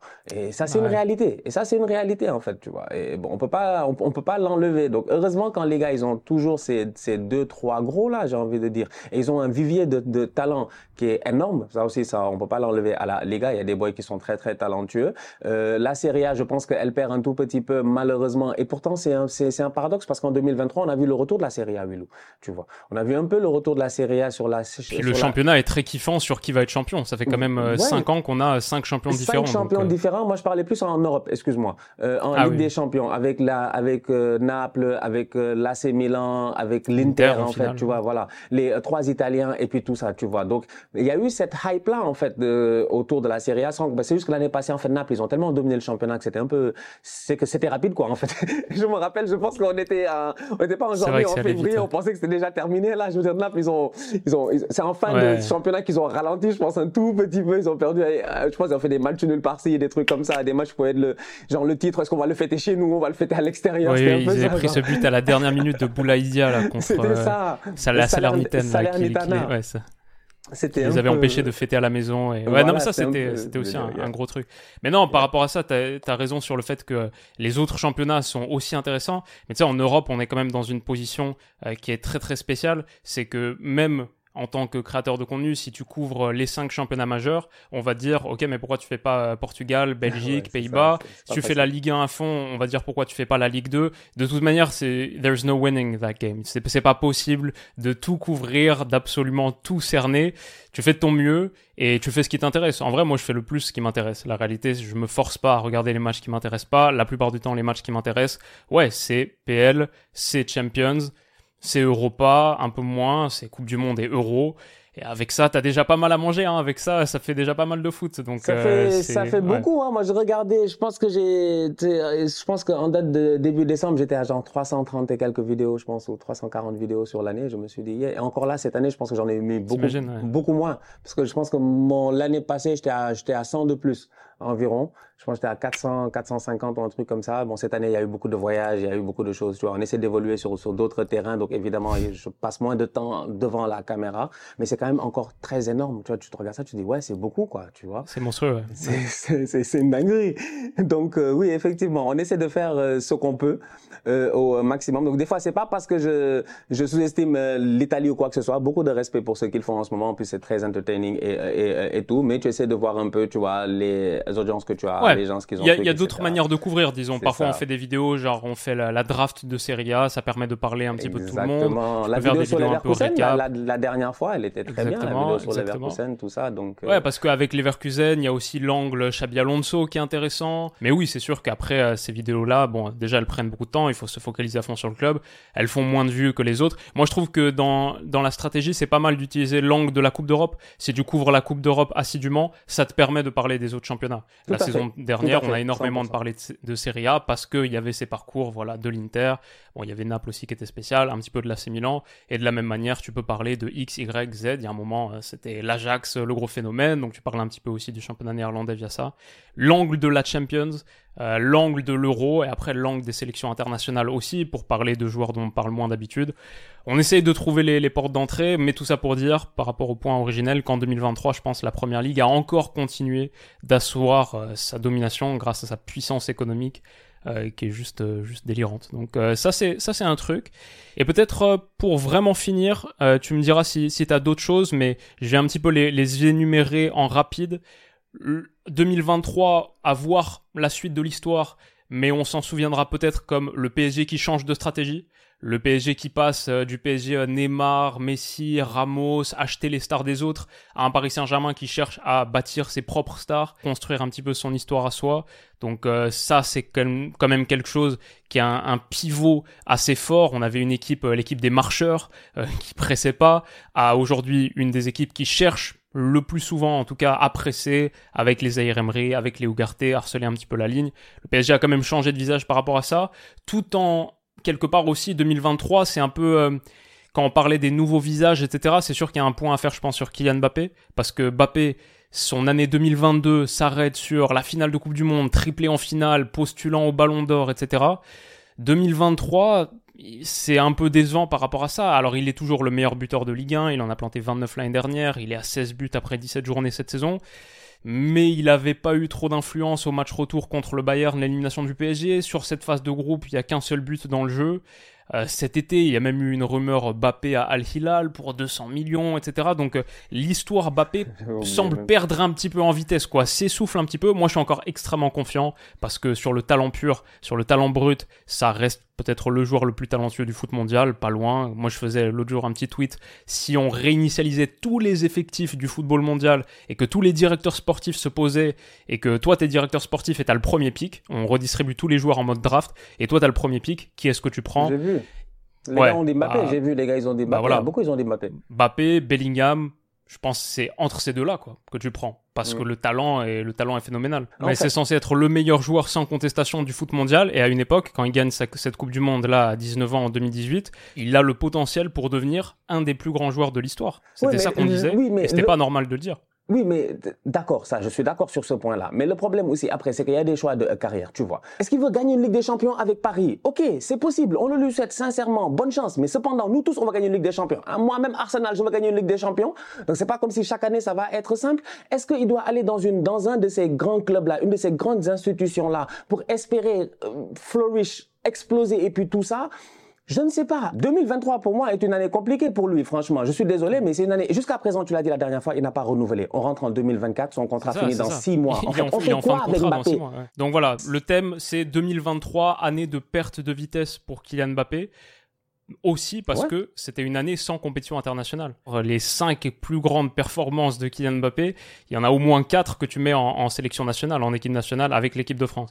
Donc maintenant, en 2024, il y a un gros tour de Champions League à jouer, il y a une grosse campagne de Champions League à faire et il y a l'Euro à la fin. Donc euh, peut-être que Mbappé peut devenir un joueur d'année pair parce que ça brille surtout avec l'équipe de France et peut-être que c'est suffisant pour te porter au firmament si tu gagnes trois coupes du monde, 2 euros, tu fais une meilleure carrière internationale que Pelé, peut-être que l'argumentaire euh, changera aussi. Mais tout ça pour dire à la base, moi je suis d'accord, le, le principe c'était de dire 2023 année de perte de vitesse pour un gars qui s'est fait rattraper comme on disait par Erling Haaland qui lui a fait sa saison record en première ligue, qui est arrivé, qui a tout cassé à City pour sa première année en PL, et Jude Bellingham qui est en train de faire un truc euh, monstrueux du côté du Real Madrid, qui se positionne comme étant le MVP de l'Angleterre, la connexion avec Harry Kane, l'euro qui arrive, etc.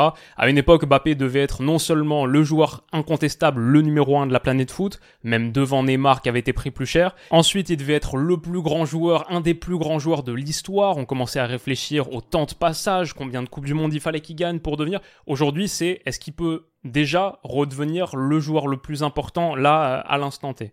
Donc euh, cette petite perte de vitesse, je dirais que ça fait partie des, thèmes euh, de cette saison. Ce nouveau PSG, on va dire aussi, euh, est peut-être plus performant collectivement, mais lui fait un petit peu moins de, de lumière que la saison passée, où on l'a vu beaucoup plus briller, mais dans un collectif dysfonctionnel. Là, le collectif, je pense, il a plus de promesses, il a un plafond plus élevé, mais Mbappé on le voit un petit peu moins. Donc toute cette question, ce sera celle de 2024. Euh, répondre à cette question, 2024. On va ça c'est ça c'est ça c'est 2024.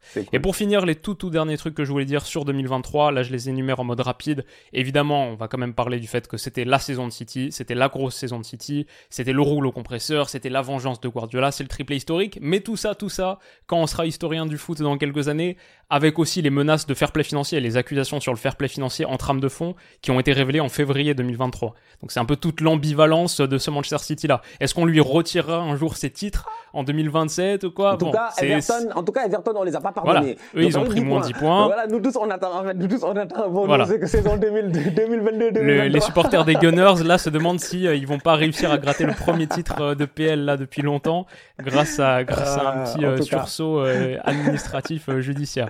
Ça, c'est un truc. Le choke du siècle pour Dortmund, ça, c'est aussi un énorme truc de l'année 2023. Naples champion, comme on l'a dit, et en parlant des grands entraîneurs et des entraîneurs qui ont des dynamiques dynamique forte. Spalletti qui gagne le premier titre de Serie A de son histoire à son âge avancé et qui ensuite dans la foulée prend les rênes de la sélection italienne juste avant l'Euro. C'est quand mhm. même une des grandes histoires quand on mhm. parle de ceux qui ont vécu un très beau 2023. Mhm. Bah pour lui 2023 c'est peut-être la plus belle année de sa carrière et, on parle d'un sacré monsieur. Et il se qualifie difficilement à la dernière journée, tu vois en plus de ça. oui, l'Italie on sait que c'est toujours euh, toujours ric en qualif. Faut faire attention. Une fois il se qualifie et il gagne le tournoi, une fois il se qualifie pas. Exactement. Euh, on, verra dans, dans quelques temps. Je dirais que 2023 aussi si on prend un peu de, de perspective de recul, c'est le Barça qui continue de marcher sur la corde raide. Donc c'est le Barça qui regagne un titre de champion pour la première fois depuis 4 ans quand même énorme, avec une grosse défense, etc.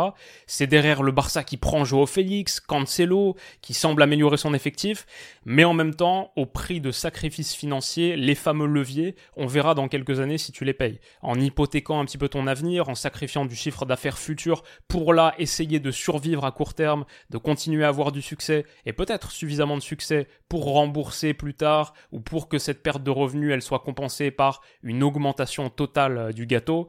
Euh, tu, tu donnes un petit peu quelque part par-ci par-là, mais tu dis que tu vas faire grandir le gâteau suffisamment pour que tu sois gagnant au change. Mais ça, on le sait pas encore. C'est le Barça qui joue le funambuliste, qui marche sur la corde raide, c'est mmh. l'équilibriste, et, on verra ce que ça donne. De la même manière, je dirais sur les acrobaties économiques qui ont un petit peu rythmé 2023, il y a forcément Chelsea, et Chelsea qui essaye un petit peu de hacker le système avec euh, toute leur euh, Todd Bowley, on en dit beaucoup de mal, évidemment, c'est il est un peu le clown, mais il est arrivé avec une stratégie très disruptive qui a forcé l'UFA à changer son règlement sur la durée des contrats pour amortir euh, l'ensemble du transfert sur 7 ou 8 ans. Non, mais ça, je suis d'accord. Mais après, à la fin, là, tu, tu, en fait, on se pose la question, il est prêt avec beaucoup de tocards quand même. Franchement, en fait, tu es prêt avec des boys pendant 8 ans à des, en fait, mais à des salaires très bas. Ouais, mais qui va les, en fait, ouais, bon, hein, tu, tu, à des salaires très bas. Mais tu les envoies en prêt, en fait, tu les vendras pas. C'est-à-dire que c'est ton, tu vas amortir, d'accord, sur 8 ans, mais amortir sans performance, ça sert à quoi? Bah, soyons sérieux. Moi, je suis pas certain. Moi, je suis pas certain parce qu'un Moudric, par exemple, s'il explose et que tu l'as sécurisé pendant 7 ans à 200 000 euros par mois, t'es pas mal. t'es pas mal. oui, mais pour le moment, il explose pas. Bon, là, ça fait. Eh déjà, oui, ça mais fait ça, ça fait un an, ça fait un an et demi. Moi, je pense que Chelsea, et ce sera intéressant, 2023, c'est la saison où on se moque un peu de Chelsea. Et moi, le premier, tout début d'année 2023, je fais cette vidéo. euh, et Chelsea, le Chelsea de Todd Bowley est-il l'ennemi du football avec leur nouvelle stratégie sur le marché des transferts, Mm. etc. On verra ce qu'on en dira en 2025-2026. Peut-être que ça aura totalement floppé. Peut-être. Que Todd. Bowley, comme un investisseur, sera parti ailleurs. Son intérêt pour le foot sera aura un petit peu parti. C'était peut-être que c'était juste le jouet de quelque temps. On verra Chelsea dans quelques années. Je pense pour l'instant c'est dur à juger parce que c'est Yeah. une nouvelle stratégie, une nouvelle manière de voir les choses. Mm. Et peut-être ça fera un gros flop. Pour l'instant c'est pas fou. Après, clair. ils ont du talent, tu vois. Moi, ça qui m'intéresse, c'est qu'ils ils ont des, des, des joueurs quand même talentueux. Tu vois, moi, des boys comme Lavia, euh, des boys, euh, y a, euh, même les Chouameka, tout ça, euh, Chuk, Chukwuemeka. Chuk- Chukwuemeka, Chukwuemeka. excusez-moi. Ah, Enzo Fernandez est en train de s'imposer Eh, comme Enzo étant un des très milieux bon très très joueur. intéressants de Très, PL, très, très 22 bon ans. joueur. Même le petit Caicedo, là, finalement, tu vois, ça, ça prend, tu vois, peut-être le, le, le temps, bon, et tout. Donc, euh, ils ont du talent, en fait. Moi, c'est ça mon problème. Parce qu'ils ont beaucoup de talent. Ils ont vraiment beaucoup de joueurs très Ils ont un bon coach aussi, un bon coach. Ouais, et s'il donne le temps peut-être à Pochettino de travailler, que tu n'as pas tort, hein. Peut-être que 2025, 2026, faut peut-être donner du temps. Bon, les gars sont là pour 8 ans. Donc, tant qu'à y être, si ton Modric, il performe dans 3 ans et qu'il te donne une grosse saison à 20, 25 buts, qui sait? Bon. On va voir. Time will tell. Yes, yes, on verra pour Chelsea, mais euh, pour l'instant, voilà, il n'y a, il pas la réponse. Mais il y a une question intéressante et peut-être que euh, on en reparlera d'ici quelques années. Et enfin, les, les deux derniers trucs qui me restaient, Oui. c'était euh, la belle année, parce que quelqu'un m'en a parlé, sur Twitter et il a totalement raison, la belle année de l'histoire de Toulouse. J'avais jamais fait euh, autant de vidéos sur Toulouse que cette année en 2023. ça gagne la finale de Coupe de France, ça bat Liverpool en Europa League. Si t'es supporter toulousain, 2023, c'est juste la plus belle année de ta vie. Et voilà, après avoir parlé de toutes les, les grandes histoires, les grands récits, les grands titres du foot européen, je voulais finir euh, par euh, ce- cette petite dédicace aux Toulousains. Et ils ont fini deuxième de leur groupe, non? Derrière Liverpool. Et exactement, et Et ils sont ils- qualifiés ils vont- pour l'Europa. Benfica. Ils vont jouer qui? Benfica. Oh, c'est une belle Encore un très gros match, Ah, c'est cool match. ça, franchement. Non, mais c'est cool, c'est le genre de match que tu veux. C'est supporter toulousain que tu vis ta best life en ce moment, tu vois. C'est clair, c'est clair. Le TFC est au top. Ouais, c'est bien, c'est bien. Franchement, euh, c'est euh, très, très bien. Bah écoute, euh, non, c'était une belle année. C'était une très belle année, une très belle année de football. On rentre sur 2024. Le problème de 2024, c'est que dès le début de l'année, en fait, le début de l'année va conditionner moi le reste de mon année. En fait, c'est que chacun ses, ses, ses problèmes. Tu sais, toi, toi, t'as six mois en 2024. Parce que toi, dans, dans tous les cas, Lyon, là, ça va, ça commence à, à remonter un peu, ça commence à vivre Oui, un peu, tu vois. Tu sens que les gars, ils vont s'en sortir. Ils vont jouer le, le maintien, ils vont s'en sortir. J'ai cru qu'on Même allait pouvoir plus. faire toute la vidéo sans parler de Non, non, non, malheureusement, tu ne peux pas échapper de, de Lyon. Lyon, c'était 2023, quand même, franchement. Mais, euh, ouais, je sais pas. J'appréhende maintenant cette nouvelle année parce que malheureusement, bon, moi, en tant que supporter de l'équipe nationale du Sénégal et sénégalais, évidemment, j'arrive en tant que champion d'Afrique en Côte d'Ivoire début 2024 et mon titre est en jeu. 13 Mon janvier. titre est en jeu dès le 13 janvier, quoi. Mon titre est de retour en jeu. Donc, euh, tu vois, ça va conditionner un peu cette année-là. Et puis, on va voir aussi comment Arsenal va se gérer un peu. Et j'espère qu'en tout cas, euh, qu'au niveau des Gunners, ils ont des, comment on appelle ça, des bonnes résolutions en, en, en 2024. Et, euh, et qu'ils vont réussir à tenir la cadence cette année. Et qu'il y aura un bon mercato aussi en janvier. Je pense que le mercato de janvier va être très important pour le reste de la Mhm. saison. Mais ouais, en tout cas, franchement, on a passé une très belle année football. Il n'y avait pas de Coupe du Monde cette année. Bon, ça m'a un peu manqué bizarrement à un moment donné. J'étais Ouais. comme, en, novembre là, je me suis dit, ouais, quand même. Mais maintenant, on s'attend, hein, parce que non seulement l'euro avait été repoussé de 2020 à 2021, et puis après un an et demi, on a la Coupe du Monde, donc euh, maintenant on s'attend à avoir des, des Coupes du Monde et des euros, ouais, tous les ans. Mais ça arrivera peut-être, hein, ça arrivera peut-être, t'inquiète. Ouais, c'est, on part vers ça. J'ai l'impression qu'il y a des gars, ils sont en train de travailler vers ça là-bas euh, dans les hautes instances. En tout cas, Coupe du Monde bon. des clubs. Ouais, C'était une grosse année 2023, c'était une énorme année 2023, c'était aussi une année de création du concept des drafts. Et Oui, normalement, sauf si tu m'abandonnes, mais on reprend en 2024 avec euh, la méga draft de la Cannes. T'es dispo Ouais, pour un tournage euh, 4 euh, janvier ouais. ouais, normalement, on a une, une draft à, juste avant que, Inch'Allah, je Voilà, prenne l'avion, voilà. là. On Voilà. a une draft à faire, tu vois. Là, ça me donne, ça me donne euh, environ euh, 10 jours pour préparer ma, ma Exactement. draft. 10, 10, C'est les, 12 les jours. fêtes de fin d'année. Moi, je serai C'est fête ça. de fin d'année. Euh, Le matin, je me réveille chez mes parents. Ok, je commence à poser les premiers carnets, les premières réflexions sur la draft de la Cannes euh, qui ça. arrivera donc euh, tout au début de janvier, juste avant le tournoi. Tournoi, euh, dont on va dire, euh, on va dire deux trois trucs euh, sur la chaîne et encore plus sur la chaîne de Stan qui sera sur place pour couvrir l'événement. Donc rendez-vous de son côté, allez vous abonner. Il va y avoir encore euh, 400 vidéos en 2024 sur sa chaîne. Je- moi, je vise euh, autour de 300. 300, ce serait, serait bien, je crois, cette année. 250, un truc comme ça. Je suis quand même moins productif que, que Stan, mais, euh, mais à nous deux, ça fait genre quasiment 700 vidéos. Donc Eh, euh, ça va dinguerie. être pas mal. C'est pas mal. ouais, ça fait peur, ça fait peur, ça fait peur. Les gens ont du contenu. Non, sincèrement, sincèrement, nous, on est des, des gens importants pour les, pour les gars de YouTube. On ramène du, Toi, on toi, ramène du contenu. En tout cas, mais ouais, c'était cool. Merci beaucoup à tous, franchement, pour le soutien. Merci de nous avoir accompagnés au courant de cette année. Moi, je vous souhaite à vous tous, comme je dis à chaque fois à la fin de chaque vidéo, euh, la paix et la santé, parce que je pense que c'est le plus important. La santé en 2024. Et puis voilà, quoi, franchement, que le tocarisme ne soit jamais fini. Que le tocarisme continue à régner. Plus de tocarisme en, en 2024. Et voilà, on va continuer à s'enjailler. On est là pour discuter football à chaque fois et ça fait vachement plaisir. Euh, une année de plus. Et puis, on se capte l'année prochaine. Eh ben, c'est magnifique, c'est Stan qui fait euh, l'outro de la dernière vidéo sur ma chaîne de 2023. Donc euh, rien de plus à dire, un, un beau symbole de, de notre amitié. Prenez soin de vous les amis, passez d'excellentes fêtes et on se dit à bientôt en 2024. Bisous.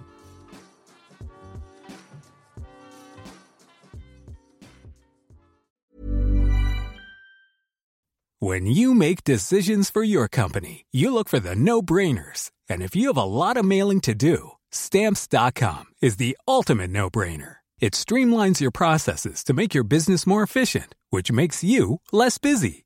Mail checks, invoices, legal documents, and everything you need to keep your business running with stamps.com. Seamlessly connect with every major marketplace and shopping cart. Schedule package pickups and see your cheapest and fastest shipping options from different carriers with rates up to 89% off USPS and UPS rates. And with the stamps.com mobile app, you can take care of mailing and shipping wherever you are. Make the same no-brainer decision as over 1 million other businesses with stamps.com. Sign up with code program for a 4-week trial plus free postage and a free digital scale. No long-term commitments or contracts. That's stamps.com. Code program.